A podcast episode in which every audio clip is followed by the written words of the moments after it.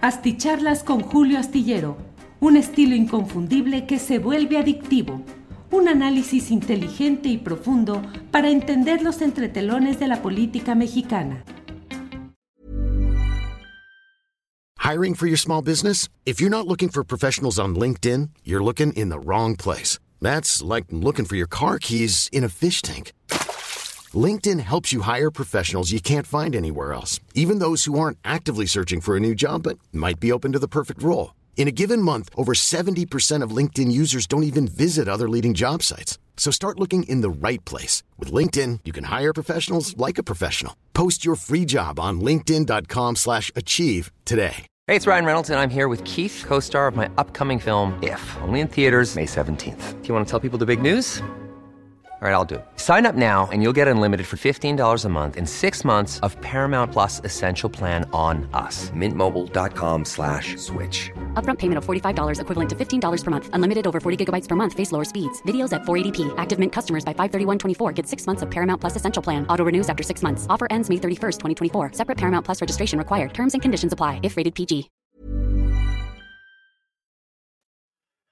Hola, hola, buenas noches, buenas noches. Gracias por acompañarnos en esta videocharla astillada correspondiente a un día más, al martes 5 de diciembre de 2023. Muchas gracias por acompañarnos en esta noche y por estar atentos a lo que vamos planteando y analizando juntos. Hoy es un día en el cual eh, pues esencialmente la información se ha centrado y el análisis político respecto al equipo de campaña que ha presentado Xochitl Galvez, un equipo de campaña que según mi punto de vista eh, exhibe, muestra, demuestra, confirma el enorme control que las élites de los partidos concurrentes en esa eh, precandidatura, virtual candidatura presidencial de Xochitl Galvez, eh, pues ejercen un control absoluto en el cual no se dieron realmente ningún ápice, ninguna posibilidad verdadera de aquello en lo cual fundaron desde un principio toda su propuesta política que era la sociedad civil.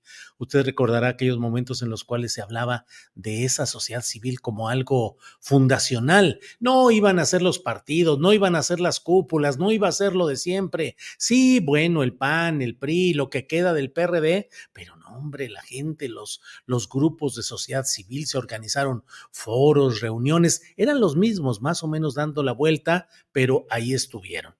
Bueno, pues nada de eso está presente en el equipo que ha planteado Xochil Gálvez. Realmente creo que lo único que le dejaron fue la posibilidad de nombrar a dos de sus hijos para uno encargado de Xochilovers y otro de eh, crear una red nacional de jóvenes, algo así. Lo único, todo lo demás se la chuparon, se lo chuparon.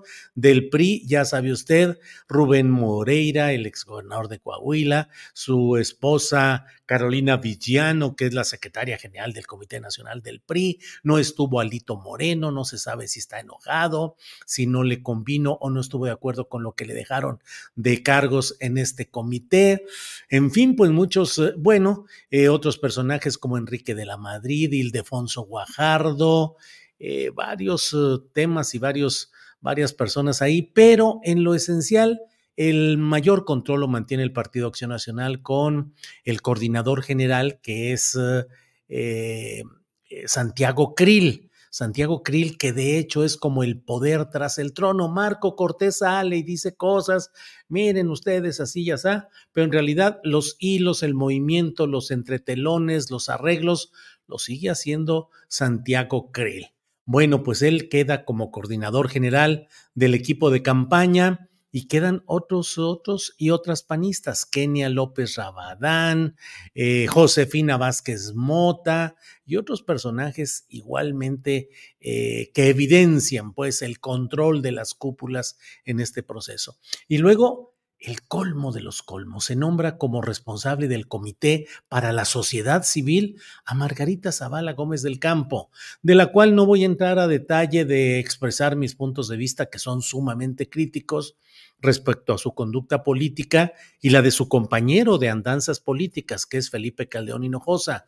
No señalo el lazo conyugal, sino el lazo político, ideológico y operativo que han mantenido ellos dos. Digo, independientemente que sean esposos, Margarita ha sido una acompañante y una activista y promotora de las mismas ideas y las mismas hechuras políticas que el señor Felipe Calderón Hinojosa. El punto está en que Margarita es exactamente lo contrario de lo que puede entenderse como sociedad civil. Lo que se entiende como sociedad civil es una especie de organización autogenerativa que busca proviniendo de la sociedad y sin un vínculo con los poderes políticos, partidistas, electorales, mmm, empresariales, eh, clericales, pues que busca organizarse para poder presentar alternativas que provienen de esa sociedad no escuchada, no con opciones de participar y que entonces se organiza para impulsar ese tipo de ideas. Bueno, pues Margarita Zavala no proviene de ninguna manera de una condición de independencia que le permita aducir o argumentar o arguir que ella forma parte de la sociedad civil. Ella es una política profesional, lo digo entre comillas, pero bueno, profesional en el sentido de que lleva la mayor parte de su vida dedicada a las tareas políticas, partidistas, en el PAN primero, luego ella y Felipe Calderón quisieron hacer un partido cuasi familiar, fracasaron en él, ella ha sido diputada plurinominal federal ante la Asamblea Legislativa de la Ciudad de México, ante la Asamblea Legislativa de la Ciudad de México, plurinominal en las élites panistas, arreglado todo, ahora ganó bien con una gran votación, una diputación de mayoría relativa en el área de la alcaldía Miguel Hidalgo, eh, pero pues ella ha sido siempre política profesional, política adherida a los poderes. Bueno, ¿qué más adhesión a un poder que el vivir y operar durante seis años desde Los Pinos convertido en la instancia de máximo poder político, se quiera o no, se haya llegado como se haya llegado ahí, pero es el centro de operación política de máxima fuerza en nuestro país. Bueno, eso es por un lado. Pero me parece a mí que todo esto que se está viendo y viviendo en el contexto de eh, Xochitl Galvez y su equipo, eh, me lleva a plantear el punto central de lo que quiero comentar en esta videocharla, en la cual, por cierto, agradezco a quienes van llegando desde diferentes partes del país, del extranjero. Gracias por sus saludos, por sus comentarios. Y eh, déjeme decirle que el gran problema, creo yo, es que la oposición nomás no levanta. Oye tú, díscolo, villano, columnista, tecleador o astillador, lo que te quieras decir, me podría comentar alguien. Óyeme tú, tal por cual, ¿a ti qué te importa que la oposición no levante? Al contrario, pues qué bueno que no levante. Pero es que la oposición es necesaria en ese juego estimado, concertado de el ir y venir de los pesos y los contrapesos en la democracia tradicional, que yo tengo una visión muy crítica de todo ello, pero no es el momento ahorita de expresarla. Simple y sencillamente señalo que desde luego que se necesita una oposición fuerte, con programas claros, con una capacidad de diálogo, de discusión y de oponerse en realidad a las cosas que estuvieran mal o que debieran mejorarse o incluso para sumarse a políticas de Estado o de gobierno con la fuerza de la opinión de decir somos oposición, pero sí consideramos que estas políticas son positivas y deben llevarse a cabo, lo cual en otros países constituyen, en otros términos, pero algo como las políticas de Estado, aquellas en las cuales se ponen de acuerdo todos los partidos y dicen, en esto estamos de acuerdo, no hay discusión y vámonos juntos para adelante. Sin embargo, vivimos en la época no solo de la polarización, sino de la maledicencia, del encono, del enojo, de la ponzoña y en eso estamos actualmente, pero regresando al tema, la oposición no está levantando. Eh, no está creciendo, ya no digamos en términos de las encuestas de opinión, que sí la colocan en una situación muy desventajosa, sino ni siquiera en cuestión de discurso, de frescura, de diferenciarse, de proponer cosas que emocionen, que exciten a su propio bando que es el que debería estar muy volcado en favor de ellas. Claro, vemos las granjas de bots que corresponden a todos los partidos y en este caso hablo de las que están del lado de Xochitl y su franja, pues claro que eh, qué bien estás y qué bueno, excelente y me urge salir a votar por ti y no hay nadie como tú y qué buen discurso y qué bien andas en la bicicleta, en fin. La verdad es que no está generando y resulta muy significativo, indicativo y preocupante que no haya ni siquiera la capacidad de generar, casi diría yo, en defensa propia, generar opciones de discurso político, de análisis, de propuesta. Casi todo se está centrando ahora en esas artes que llevaron al fracaso al propio Samuel García, es decir, el manejo de las redes sociales, la propaganda, los expertos en mercadotecnia política, los spots, el TikTok, el Facebook, en fin. La verdad es que creo que no va por ahí y creo que Xochitl está hundiéndose. Eh, quiso levantar vuelo el movimiento ciudadano con eh, Samuel García, no estoy tan seguro que colocado en un plano verdaderamente opositor, mi lectura, mi visión de las cosas me lleva a entender, a ver que Samuel García estaba habilitado para golpear a Xochitl, para tratar de desbancarla del segundo lugar y con ello hacer un favor político a Morena, a la 4T, a Claudia Sheinbaum y a Andrés Manuel López Obrador, en el sentido de facilitar el triunfo guinda en 2024. Ya no se pudo por ese camino, pero entonces, ¿qué es lo que queda? No levanta la oposición, el propio movimiento ciudadano no tiene las cartas con el conocimiento nacional, con la fuerza pública, con el renombre, con los antecedentes políticos que hagan que la gente se emocione y diga con este candidato. Eh, Álvarez Maínez, Jorge, eh, legislador, creo que no es el momento de él, no tiene, creo yo, la fuerza suficiente para esto. Patricia Mercado ha dicho una y otra vez que ella no irá. Creo que tampoco representaría una gran alternativa, la verdad, ni frente a Xochitl ni frente a, Claudia Sheinbaum, no porque le faltaran prendas eh, políticas a, a Patricia Mercado, sino sobre todo. Hey, it's Ryan Reynolds, and I'm here with Keith, co star of my upcoming film, If, only in theaters, May 17th. Do you want to tell people the big news?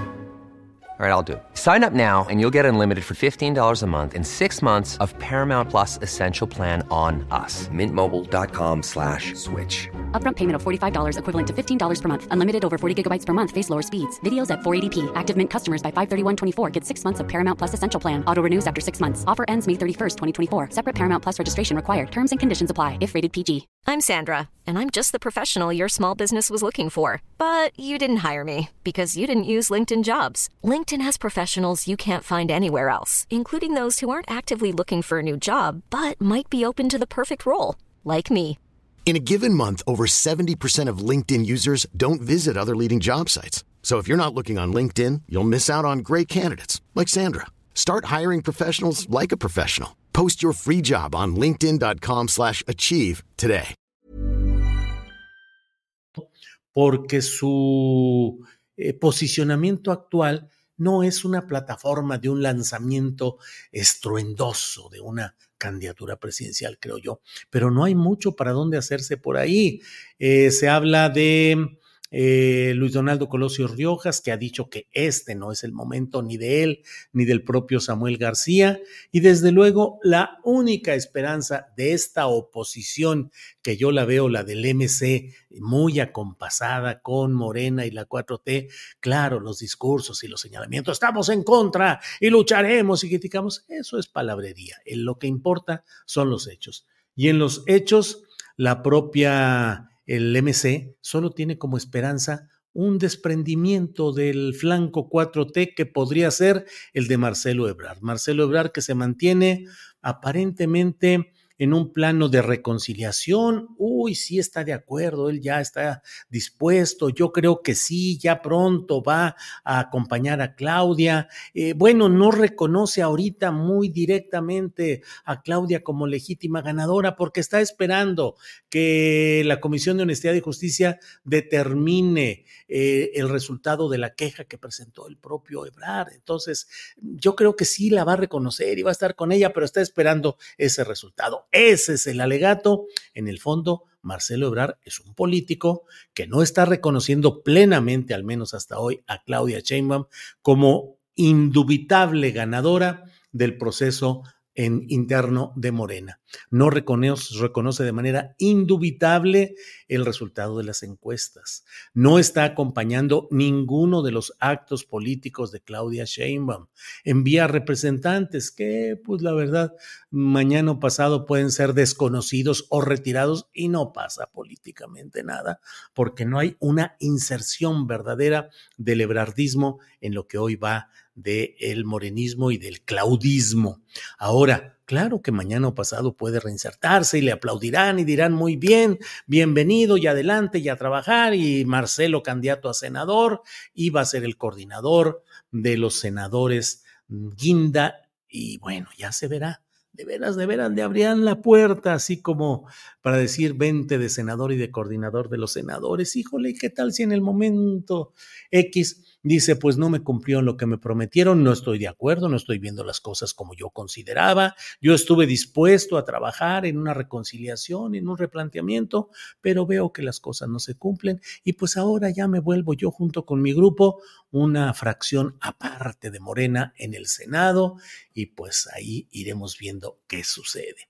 A mí me parece que esa es eh, la expectativa de MC. Sin Marcelo Ebrard, MC no va a levantar mayor cosa con Marcelo Ebrard. se verá en su momento si es una jugada con dedicatoria a la 4T como la que quiso intentar eh, Samuel García o si es una verdadera escisión que lleve a que traten de crecer contra Palacio Nacional y contra Claudia Sheinbaum, que traten de crecer de verdad. Ya lo veríamos y lo comentaríamos en su momento. Del otro lado, Eduardo Verástegui, que en su momento parecía contar con todo el apoyo del aparato clerical, del aparato de las organizaciones sociales, de la Iglesia Católica Apostólica y Romana, que tiene una gran red de movilización y de capacidad de actos masivos, y sin embargo hasta ahora no se han manifestado en el esquema de la pretensión de Verástegui de ser candidato presidencial independiente. Necesita un millón de firmas 966 mil, 900, no, 66, no, 970 y tantas mil firmas de apoyo, de las cuales hasta hace ayer o antier solo se reportaban algo así como 100 mil, es lo que decía el propio Verástegui. No me haga mucho caso porque no he checado la lista oficial de los reportes de las firmas de los aspirantes a la candidatura presidencial independiente. No los he revisado, esa es la verdad, pero leí que el propio Verástegui dijo que lo apoyen, que lo empujen, que porque lleva 100 mil em, firmas y que requiere casi un millón pero tampoco ha podido, a pesar de todo el respaldo que ha tenido del grupo de Donald Trump, del dinero de Donald Trump, del grupo de Vox español, de la ultraderecha continental, y sin embargo no logra pegar. Lo he visto en algunos mensajes en las redes sociales, particularmente en X antes Twitter, que francamente me parece que muestran la desesperación de él. Yo sí voy a luchar contra el abecedario de la LGBT porque no es posible que bla, bla, bla. Yo sí voy a defender a los niños. No permitiré 100 años de cárcel a los que violenten a un niño. Sí, de acuerdo, muy bien, todo, pero yo creo que corresponden a una desesperación política y electoral del mencionado mm, Eduardo Verástegui, que no la anda levantando. Y creo que aun cuando llegara a tener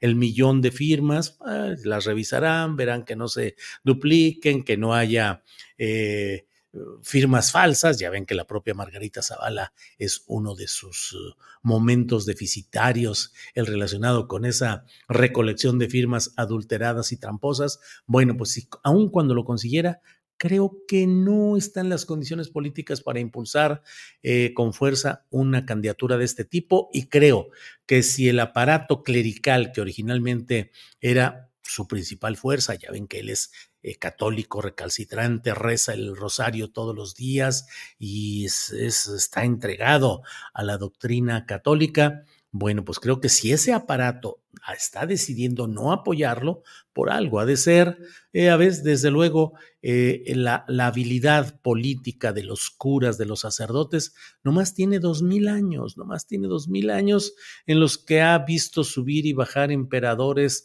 iniciar y terminar imperios, romperse naciones, eh, guerras, pestes, enfermedades endémicas, de todo han visto, y el poderío político de los, uh, del equipo, de, de, la, de la élite católica ha podido mantener todo su imperio a través de una doctrina política muy suavecita, pero muy eficaz. Entonces, si ellos no ven que tienen una opción real de ganar, creo que han de decir, ni para qué nos metemos en bronca de algo en lo que no vamos a ganar. En fin, este ha sido el repaso que he querido comentar con ustedes acerca de esta oposición que creo que no levanta, que creo que está estancada, entrampada, mientras la 4T, así llamada, pues sigue adelante con todos los errores, todos los problemas que podamos cargar. Ya tendremos oportunidad de revisar a detalle lo que ha sido el equipo de campaña que ha anunciado eh, eh Xochil Gálvez y también el esquema de trabajo para diálogos que ha planteado eh, Claudia Sheinbaum. Eh, que en este caso, pues también hay que revisar muchos de los factores que se, se han planteado ahí. Desde luego, varios uh, personajes que provienen de la actual administración, eh, la coordinación de Juan Ramón de la Fuente, que siempre se le recordará históricamente en el contexto de la represión al movimiento estudiantil en la UNAM, entre otros temas. Cedillismo otra vez, el cedillismo siempre bien tratado, cedillista Esteban Moctezuma Barragán, que fue nombrado secretario de Educación por el propio López Obrador y luego embajador actualmente de México en Estados Unidos. Y por otra parte, ahora otro cedillista, eh, Juan Ramón de la Fuente, que fue secretario de Salud con eh, durante la administración de Ernesto Cedillo Ponce de León y que luego fue rector de la UNAM digamos que no porque lo haya impuesto formalmente el cedillismo, pero en el esquema de poder presidencial que en su momento, claro que influía y podía empujar opciones. En fin, eso es lo que tenemos ahora y desde luego hablaremos de otros temas que enumero en la columna astillero que puede usted leer en la jornada, mañana en la jornada y en otros medios de comunicación, eh, en, el cual, en el cual hablo pues de personajes eh, peculiares, eh, con historias especiales, como son Javier Corral, nueva adquisición claudista, por un lado, por otro el asomo de Alejandro Murat, el prismo oaxaqueño, el prismo que ha esquilmado a Oaxaca, eh, ahora también asomándose allí en busca de una candidatura a un puesto de elección popular, y por otra parte Omar García Harfus. Le adelanto incluso lo que pongo al final de la columna astillero que puede usted leer este miércoles en las publicaciones que le he referido eh, en la columna. Al final menciono de pasadita, ah, y también va Omar García Harfus. Pregunto, ¿coordinará diálogos sobre Ayotzinapa y sobre Pegasus? Digo, como luego dicen ahora, son preguntas. Les agradezco mucho la posibilidad de platicar en esta ocasión, les aprecio y nos vemos mañana miércoles en Astillero Informa. Por esta ocasión, gracias, leo sus comentarios posteriormente, pero les agradezco esta oportunidad de platicar en esta videocharla astillada. Gracias, buenas noches.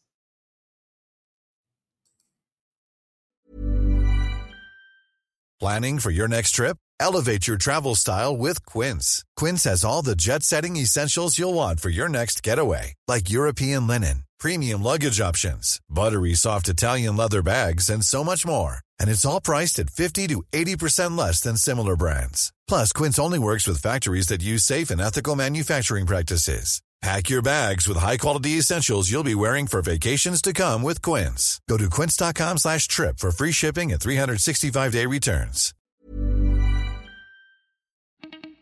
Para que te enteres de las nuevas asticharlas, suscríbete y dale follow en Apple, Spotify, Amazon Music, Google o donde sea que escuches podcast. Te invitamos a visitar nuestra página julioastillero.com.